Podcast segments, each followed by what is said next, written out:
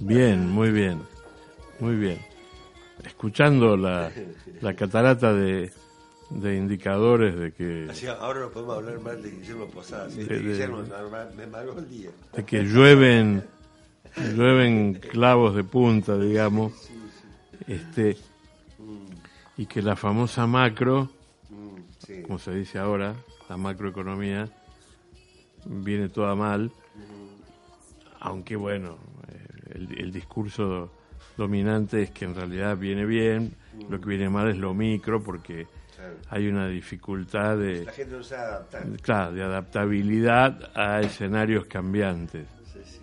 Este, cre- creo, creo que eh, no hay ninguna duda que, que todos los indicadores eh, de, de- de la vida social eh, se van a complicar. Eso creo que no hay ninguna duda. Este, y sí, que obviamente va a haber más pobres, que no se va a salir de ninguna recesión rápidamente y que eso repercute directamente en la vida cotidiana de la gente. Yo, yo lo diría así para vincularlo a lo que a uno, o a la mirada particular que uno le, le interesa poner en juego, que es que a, a más desastre, más indicadores complicados, más, más todo mal, eh, necesitamos más ciudad. O sea, eh, paradójicamente las ciudades este, siguen siendo el lugar de las oportunidades eh, Sí. y el lugar de las posibilidades de, de encontrar alternativas, de zafar. Eh, cuanto más grandes las ciudades, hoy más críticas son esas situaciones y simultáneamente más oportunidades hay.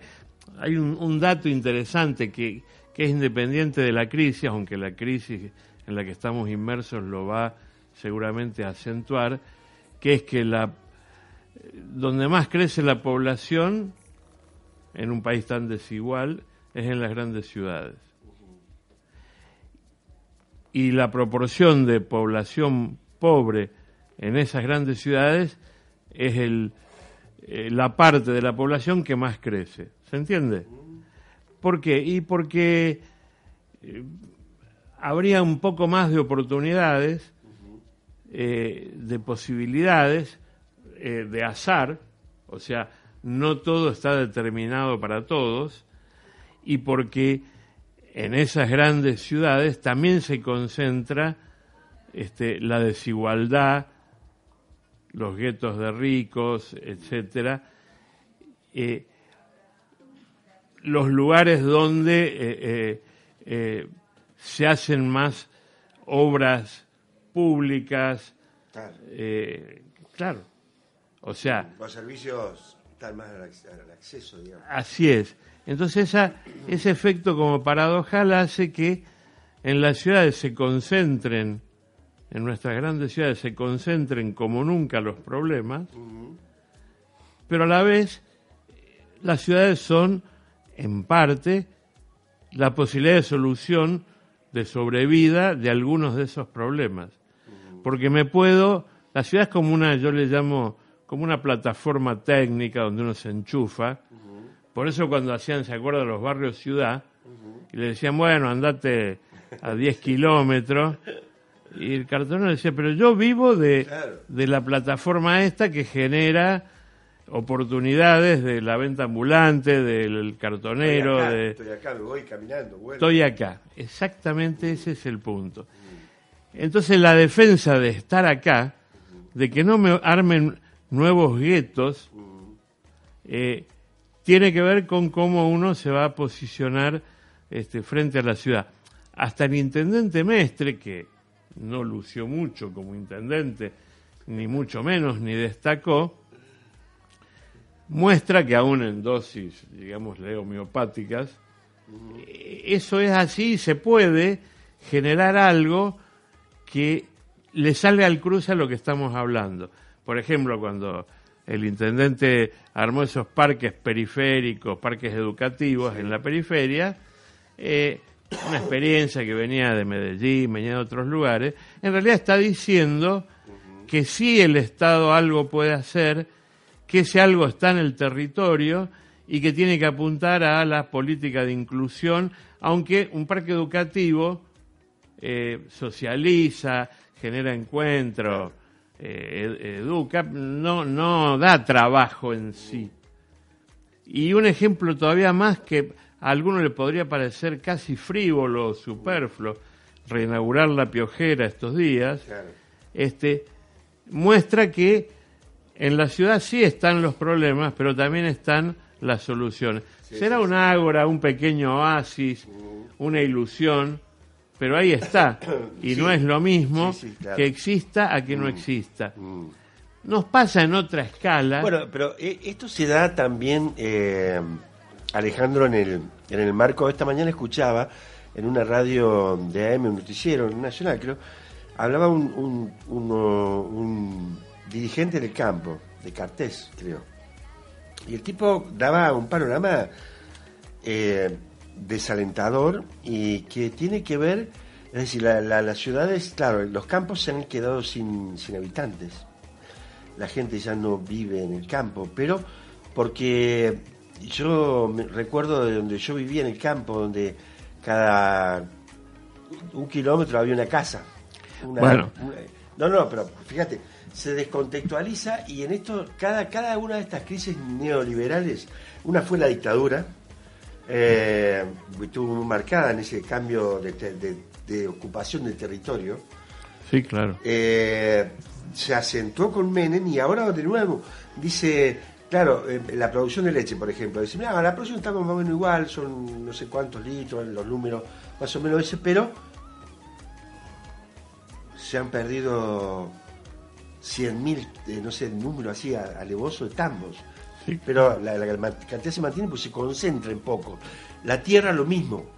Los, pequeños productores están desapareciendo, están cayendo sí, claro.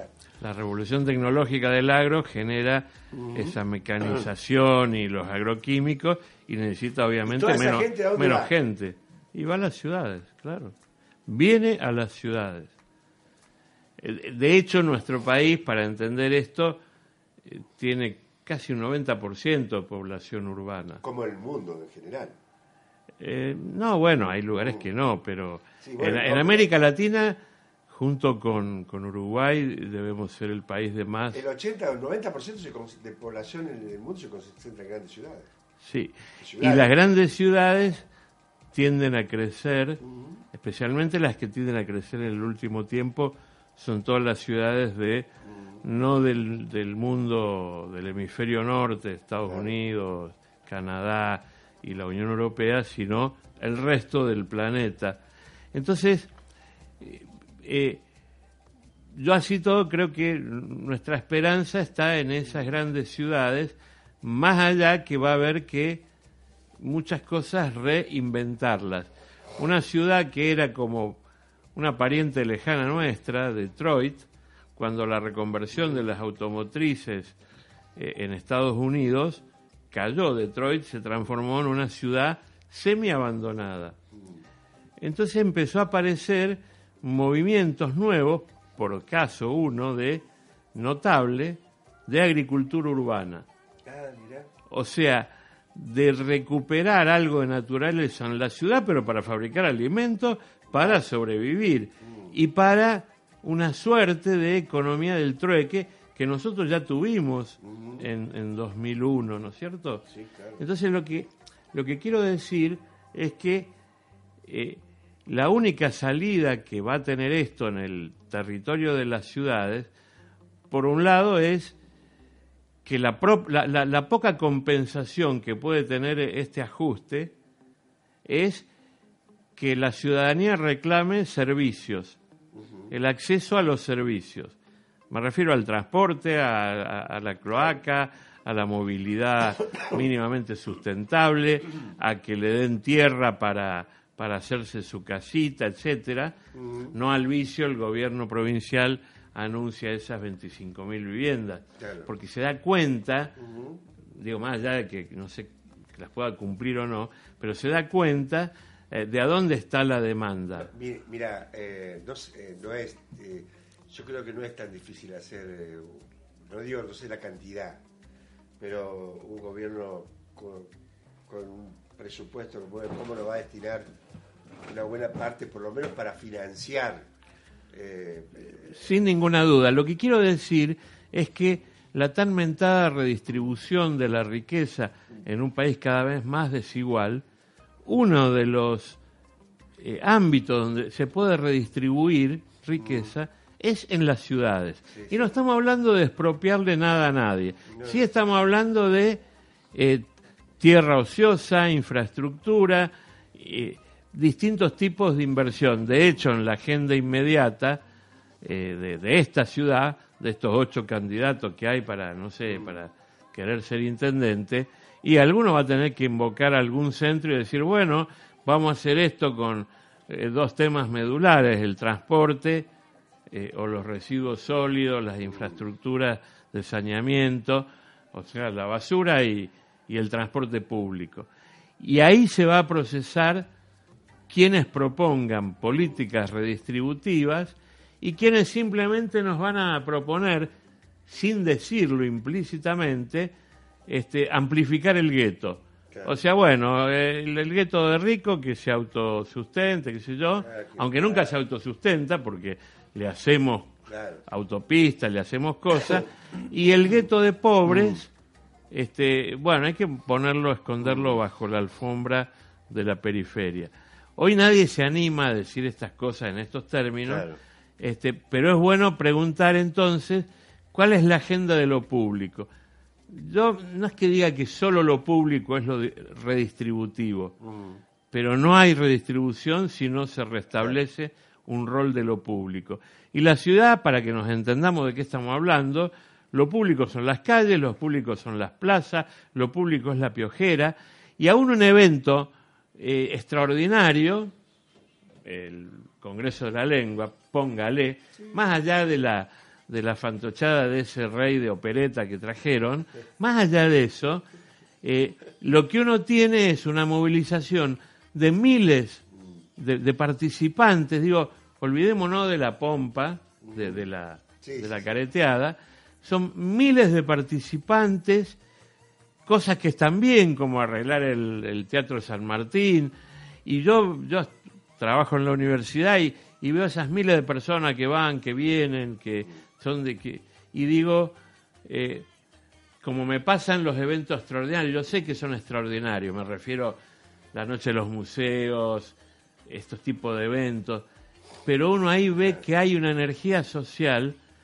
capaz, aunque sea, como decía esa canción de Serrat, ¿se acuerda de la fiesta? Sí, sí, sí. O sea, como que en la fiesta, en el acontecimiento, nos mezclábamos todos. Bueno, eso se ve en el parque, ¿no? se ve en el parque todas las noches y, los fines de semana, se ven estos eventos extraordinarios. ¿Y qué dice uno con todo esto? Que más allá, insisto, de la careteada, del concepto de vivir de, de fiesta, evento extraordinario, el evento extraordinario que solo se produce en las grandes ciudades, la excepción de la regla sería un recital de los redondos, pero es otra historia, es otra historia. Pero esta idea de de la reunión, del intercambio de energía, de cultura, de aún en condiciones malas, insisto, festejar que abrimos la piojera, no para aplaudir al intendente, sino a toda la iniciativa de la comunidad de Alberdi que presionó, o insisto, el Congreso de la Lengua, lo que nos muestra es que, vuelvo al inicio, en la ciudad están todos los problemas, está todo mal, pero están todas las esperanzas. Y bueno, nosotros le ponemos una esperanza a la ciudad, porque la ciudad ¿qué es finalmente? La casa común y el lugar donde puedo amplificar el derecho al pataleo. Explíqueme qué posibilidad tiene ese tipo sometido a casi servidumbre en algunos reductos de algunos campos en el norte, en el sur, acá, allá, ese tantero, ese tipo que está aislado y sopapeado. ¿Qué posibilidad tiene? Ninguna. Ninguna. Entonces, en la ciudad, en esa aglomeración un poco surrealista, un poco caótica, yo digo, bueno, ahí está la esperanza, porque ahí se concentra toda este, la cultura de un pueblo. Así que aguanten las ciudades y bueno, el ajuste se lo va a resistir así. No solo pataleando, sino también este, reuniéndose y tratando de que no invisibilicen a los habitantes de la ciudad. Porque el problema que tenemos con muchos funcionarios, usted vio, claro, viven en un country, tienen vidrio polarizado, entonces no ven, pero la mayoría vive en la ciudad real. Así que a esa ciudad real a la que hasta en Müller, digo, en un lugar que la zona roja, que no sé qué, bueno, hay un cura o Berlín y hay un trabajo, eh, siempre hay esperanza para mí de poder eh, reunir lo diverso y resistir esta idea de que, bueno, me, me, encierre en mi casa y, no puedo hacer nada. Así que creo que eh, las próximas, esperemos que en los próximos días, cuando se inicie la campaña, alguno de los ocho candidatos a la ciudad, ya lo vamos a analizar uno por uno, diga algo, voy a hacer esto, quiero hacer lo otro, qué sé yo. Pero bueno, este, tenemos esperanza. Bueno, es una buena manera de cerrar la semana. Gracias Alejandro Cohen. Gracias a usted.